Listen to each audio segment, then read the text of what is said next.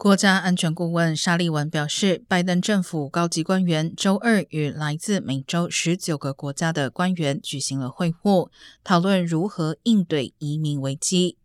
今年早些时候，拜登和其他世界领导人在美洲首脑会议上首次宣布了洛杉矶移民与保护宣言。该宣言有四个主要框架，包括确定保护社区的稳定和援助，促进合法的移民途径。人道的边境管理和协调应急工作，